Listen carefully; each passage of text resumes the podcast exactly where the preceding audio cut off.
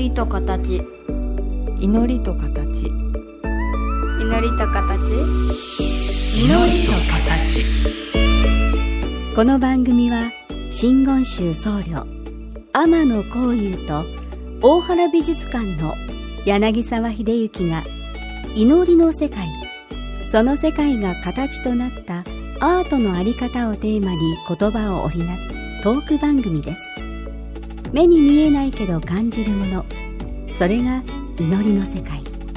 その世界が形に転じたアートの世界。全く別分野で活動する2人の少し不思議で面白深い問答にお付き合いくださいませ。祈りと形。皆さんこんにちは。祈りと形の時間がやってまいりました。お相手は倉敷中島幸三寺天野幸雄と大原美術館の柳沢秀幸です。お願いします、今日もよろしくお願いいたします、うん、ため息か。まあこれ柳沢名物ですよね。ね。うん。大丈夫ですか？大丈夫かな同じ時代に生を受けてさ、うん。うーんこんなに暇なのと忙しいのが合体してラジオやってどうなんかなと思うわけですよ。いやでも僕日本中のね同業者にね、うん。よくね「柳沢さんお忙しいですか?」って言われると「いやうん全然忙しくないですよ」から必ず始めるんですけどね。でもため息多くない、こういうさんの前とかね、うん、あー素の素のところで「はあ」って感じになりますねちょっと素のところでっていう、うんあれもないけどね。あの役員だから学生たちにレクチャーするとかね、うんあのお客様を展示をご案内するとかって時は絶対やりませんよ。うんいやいやちょっと待ってだってラジオもさ、うん、昼のな、うんねね昼下がりいきなり「はあ」言われたらさ で大原美術館の印象が変わってくるでしょ。ごめんなさい。僕ラジオの場もレクチャーだと思ってやればいいのになんかラジオまあ、の場って、ここはなんかうん。ここはあのリラックスされてるなっていうのはあのうん薄々は感じてますけども ため息一発から始まるいうのは、まあ、うちのもう一個の番組は鼻息から始まったことあります。鼻息で「うん」言うてでまたそれを受けてブヒ言うたことはありますけど。いやだため息とどう忙しえしんどいんですか？あのカウンセリングしましょう。うんいやあのストレスチェックっていうのあるわけですよ僕ら。あ今年はついにすごい結果出ましたね。でもええ。ストレスっていうのはもともとないものやっていう あの過程をしたら、うん。どう逃げていくんかなって思うわけですよ。うん。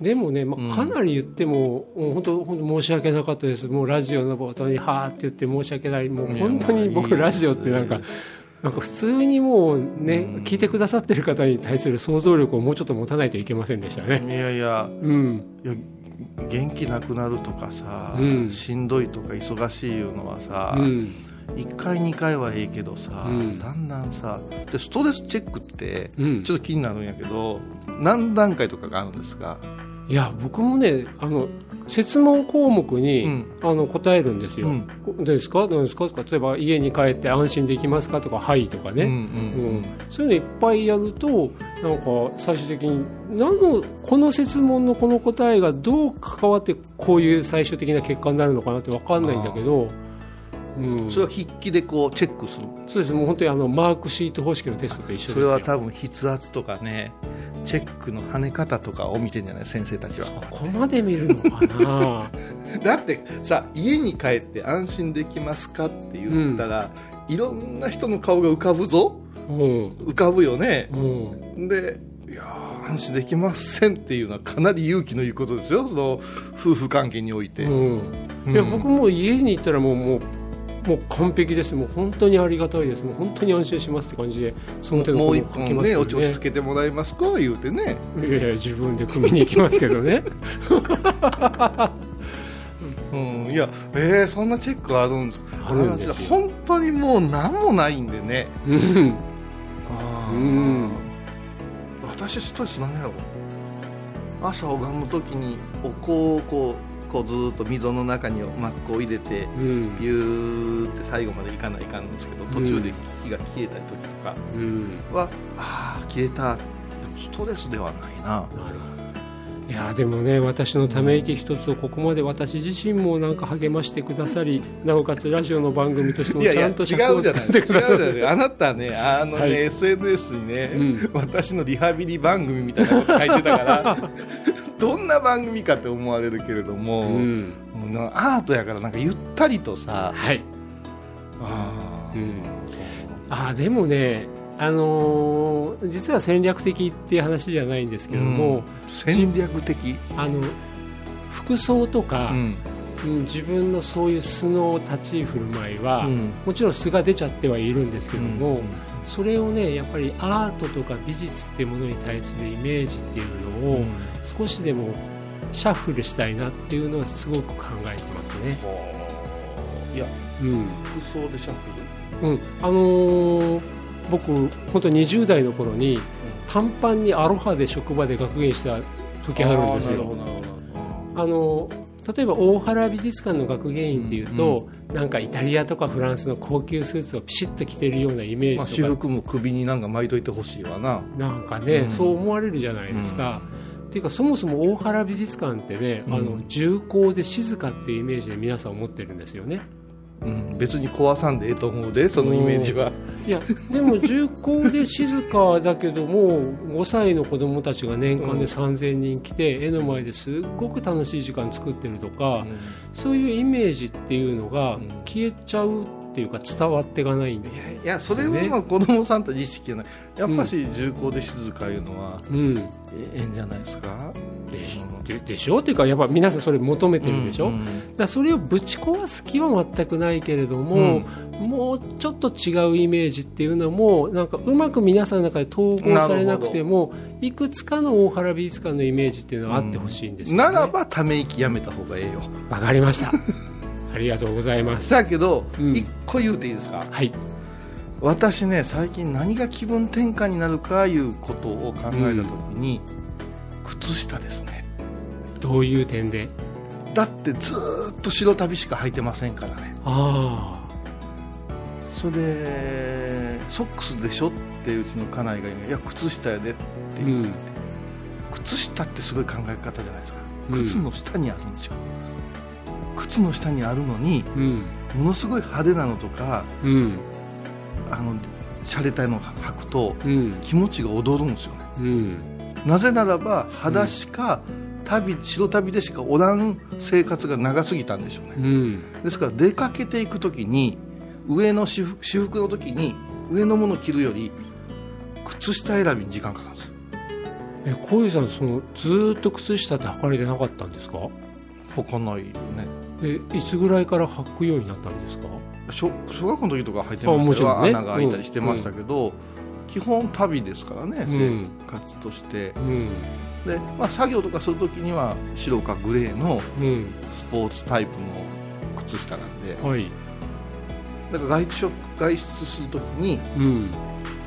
月に一遍出るか出んかですよね、うん。その時ねものすごい靴下、うん。今最近靴下いろんなバリエーションの靴下が欲しいんです。ようん。いろんなバリエーションでも月に1回か2回なのに。楽しいじゃないですか。もパンツはそないにパンツストライプとかううん。グレーとかブルーとかそんな感じだけど靴下楽しくなるみ水玉の子とか。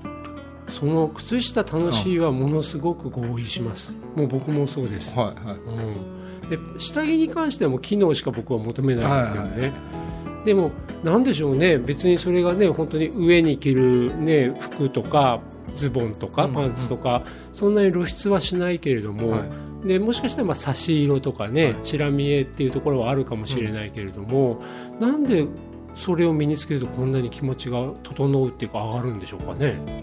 いや本当に遊びがないからでしょうね。そのうん。私の和の世界は、うん。うん、き本当にお坊さんが、うん。あ履くものを言うたら履物はうん。白旅にうん。それから白花尾のうん。草履セッタもしくは下駄でしょう。ん。う だから色味が決まってるんですよ。うん。なのでソックスをめちゃくちゃ高揚するんですよね。うんいや僕もね、うん。今靴下の話が出たから話し始めちゃうけどあの、まあ、メーカー名を申し上げない方がいいのかな、うん。えー、と東京に頻繁に出張していく中で、うん。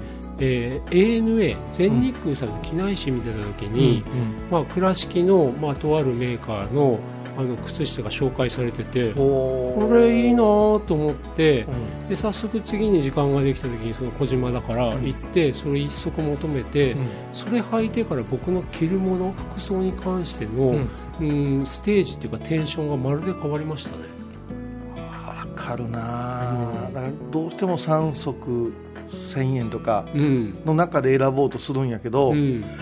あの旅先で割と靴下専門店って駅の中とかにあったりするとうん。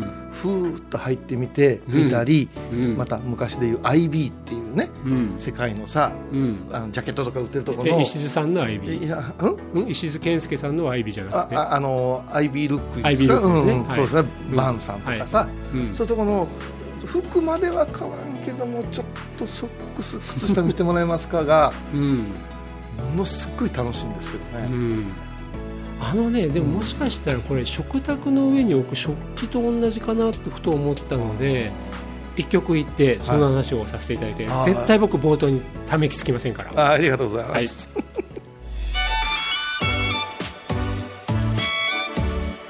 祈りと形。あのー僕ね大学の頃、まあ、美術の歴史を学ぶ大学生だったけど、はい。うん、同級生たちが、うん。もう備前焼きがさとか僕は越前が好きでとかいう話を聞いてると、はいはい。何言ってんだと思ってたんですね。うん。でもね大学4年の時に、えーたまたまあの神奈川県立近代美術館鎌倉にある美術館さんに行くことがあって、その帰りがけにあの小町の通りのね、あのちょっといい陶器屋さんで青いコーヒーカップ買ったんですよ。はい。それからまさに自分の焼き物好きが始まってしまって。ああなるほど。あのもちろん今で言ったら100円ショップなんてないけれども、あの本当に食器なんか何も気使わなかった私が、うんその1個のコーヒーカップを手に入れた。うん。でさらにその後岡山に来て食卓に1個備前のとっくりが乗った。そういうところからう、ん。なんかないつの間にかもう机の上に乗っかる食器がみんななんかある程度いろんな自分にとって肥やしになるようないいもんじゃないと嫌だなって感じになってきましたね。私はうん。割と早めにうん通り過ぎた。卒業もしてないですね。あのそれはちょっと和尚さんの間でそういうの凝る人が多かったんで、うんそれにちょっと疲れたかなとね、うん。まあ、煎茶のセットから始まってさうん。あーもう備前焼きの窯元のうん。お檀家さんがおる先輩とかうん。いろいろおって、まあ、もう一つのラジオでももうマニアな人相手してますでしょ、うん。私はねちょっとその辺感覚おかしなってうんアメリカへ輸入されてしもうたっていううん。あの60年代ぐらいのアトミックってういう、ん。あの辺ですね R デコとか、はいはい。オレンジと黒がやたら多いそして金色が振ってあるって言って調べていくと、うん。日本の漆に影響を受けてうん。アメリカ人が作ったらこんなになっちゃったみたいなのとか、うん。ダイナーの食器とか、うん。ファイヤーキングとかうん。あっち行っちゃったんですよ、うん。うん、なるほどなそうか。でもまた話が全然違っちゃうんですけど、うん。そのアメリカ側から見たうん。日本のものって、あやっぱり漆っていうものに引っかかってその配色っていうところが向こうに残ってったんだって思ったんですよね。そう必死な必死にうん。真似ようとするけど当然無理なんですよね、うんうんうん。ただ漆の種とうん。黒とうん。金っていうものがうん。向こうに行くとものすごく分かりやすい、あれなんですよ。釉薬になっていくんですよね。それだけ残ってアメリカでできてくるとそれをつい見た時にポップって言葉で言っちゃいそうですよね。だから私ポップや言うて、うん。初めてアメリカ行った時に、うん。あのアシュトレイですよね。あの灰皿買ってきて、うん。エアロー言うて言ったら、うん。それの専門に勉強してる友達に、うん。これ日本のあれ真似してるんやでって言われた時に、うん。ものすごくショック受けて、うん。そこからイサム・ノグチとか読み始めたんですけどね、なるほどね。うん、でその見方するとうん仏教アート仏像アートなんかもかなり ポップになっていくんかなと思ったりしてね、うん。今それは楽しくあの比較してますけどね。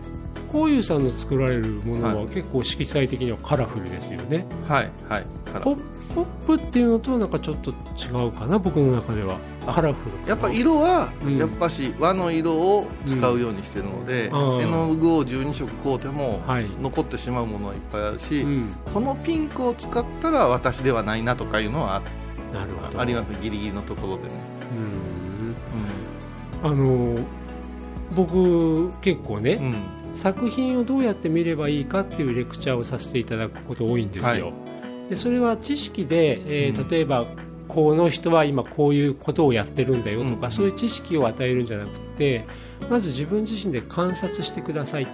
でもただ年歴とか言って観察しても分かんないから、観察のポイントその間口を少しでも耕しましょうってお話をするんですね、はい。でその時に、うん、何が描かれてるかと、いかに描かれているか。まずこれが大きな入り口だよと。はい。で何が描かれてるかっていう点でいくと、うん。うん皆さんいろんなものを知っているから、はい。あこれは人だとかこれは山だとか、人によってはこの山は山でもこれは天神山だとかね、うん。うん。これは大山だとか、えーお花でも白かったらあこれ百合だとか、はい。はい。はい。もう自分の知っている知識によってその名付けっていうか、うん。ね、区別は分かれる、一方で、うん。いかに描くかっていう点は、うんみんな言葉がないから項目の耕しが弱いんですよね。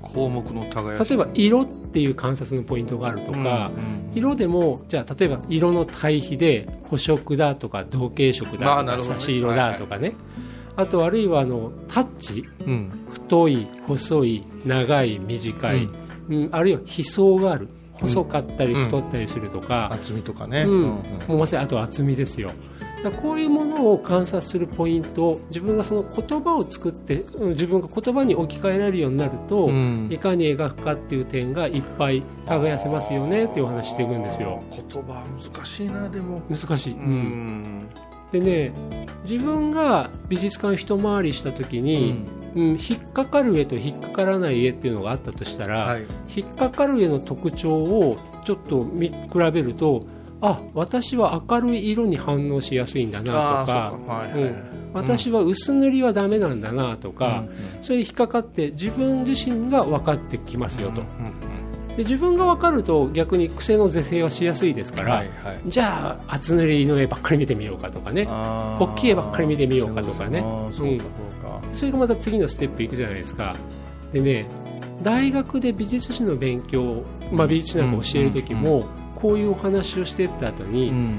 じゃあ例えばあなたらしさとか、日本らしさっていうのはこういう項目のどういうところに現れるのかっていうのをちょっと考えてごらんっていう話をああそうか。作り手はするん。ですあのー小学校ぐらいの時に作ったもの書いたものでうん。先生が褒めてくれたり賞を取ったっていうねなしにうんうん。先生が一発目に見ておお言うてくれたのが何点かあるわけ。うんうん。で調子が悪くなるとその時のおおを思い出してすると大体うまいこといく。でもその時先生「うおー」っていうのがどんな点が「うおー」だったかっていうのは言ってくださらなかったんですか？いやスピードとうん。それからあの奇抜な迫力のある構図、うん。うん、忘れもしませんけど、うん。段ボールで獅子頭を作ったんですけど、うんうん。誰もよりも早くうん。特徴を捉えて面白いものができたのと、うん。それからねあの、えーとか紙でする版画はい。紙版画はい。の「飛び箱」っていう作品があったんですけど、うん。元来横着やからうん。手も足も 2, 枚重ねて切っちゃったんですよ。うん。で貼り方変えたんですよ。うん。うん。それを先生がものすごい喜んでくれてなるほどあまさにこの絵いいよねとか、うん。これ今日良かったなって言った時に、うん。良かったなだけで止めるんじゃなくてこの構図が良かったねとか、うん。筆一筆の速度感が良かったねとかあっという間にすごいのできたね。で、うん。この間絵描きになった弟に言われた兄貴のね、うん。原点はあの飛び箱よって言われた時に、うん。同じことを思ってたんやと思って、うん。で忘れかけた時に、うん。あの疾走感でもの作ると、うん。鬼でも神様でも、うん面白いですねって言われるんです、だからまさに僕はもう、はい。いい絵だったなとかあの絵よく描けたなだけじゃなくて、あの絵のどこがってところまで落とし込んどくと、はい。次に使える武器になるよっていうことなんですよ。い。やそれはもうね作家さんにとっては財産でしょうね。ううん。だから僕もよく若い作家たちに、はい。うん、いろんなお話しさせてもらうところがある、うん。で、うん、いろんな見方があって、うん。だってあなたの描いた絵にはさまざまな情報があって、うん、A という情報に反応していいと思う人もいるかもしれないし、B という情報になんでこんなものを描いたんだっていうところでダメだという人もいるかもしれない、僕は必ず僕はこう思った。うん。この点がいいと思ったよでもこの点が今全然君考えてないよねとかいうそこまで必ず落とし込んで話するようにはしてますけどね。一個いいですか先生、はい。私そのねその、いうん。よしっていう手応えが小学生で止まってるんですけど、あそれは大丈夫でしょうかね？うーん。大丈夫。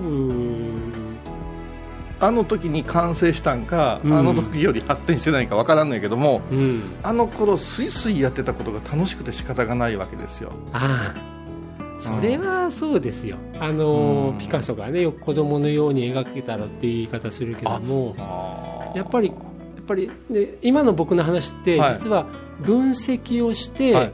足場を組んでるような話じゃないですか、あはいはいそうですね、うん。でもどっかで足場を何にも考えずにスイスイスイって上がれる時ってあるですよね、はだからその足場をどれだけいろんな複雑な構造で組んどけるかだけど、いい作品作ろうって思ったらうん。いかにその足場を何にも意識しないでスイスイスイスイっていけるようになるか。そう。作る側描く側は、うん。私のようなタイプは、うん。足場で飽きますからね。ああなるほどね、うん。でもこれ僕からするとこういうさんに仏様のことで教えていただいたことばっかりとあ同じだなと思って。あそう。今日だってため息から始まったよね、うん。なのにね帰ってすぐ作りたいなってますよ今。あそうですか、すごいじゃん。うん。ため息の逆噴射ですよね。これもでもそう、ね。教ええ仏教喋ったっけ？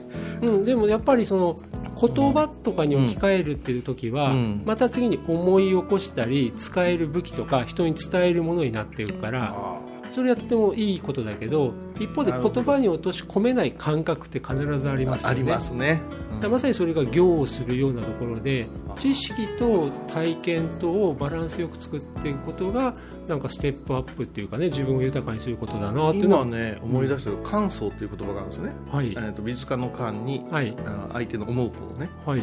感想って何ですかって言って横浜和尚さんに尋ねたら、思い描くことですって言われたことがある、うんうんうんあ思い描くんですねって言って、うんうん。ちゃんと書くんやでって言われたことがある、うんうんうん。形にしなさいという意味ですけども、だから漠然と拝んでるようやけど思い描くということを考えて拝むとうん。随分変わってくるんやないうことは、うん。20代に教わってよかったなとは思いますけどね。うんうんだからもう経典の一字一句の意味をちゃんと知識として把握することも大事だけど、うんよく小遊さんドライブ感っておっしゃるけども、とあのドライブ感さらには自分がイメージを感想しておくっていう、その3局面をバランスよく作っていくのがいいことなんだろうなって僕はずっと教えていただいてるなと思ってましたけどそうですね。教えてる意識がなくてまた教わってる意識が強いんですけどね。あ不思議なもんですなこうやって喋ってると、あありがたいですほんね、まです。うん、これがだから僕のリハビリなんですよあなるほど。そうくるんやね。あなん。か最初はもう長い言い訳や。はーって始まるけど 終わった頃には腑に落ちることがたくさんああるというね。ー虚しく言いて満ちて帰るんですな。はいはいはいはい。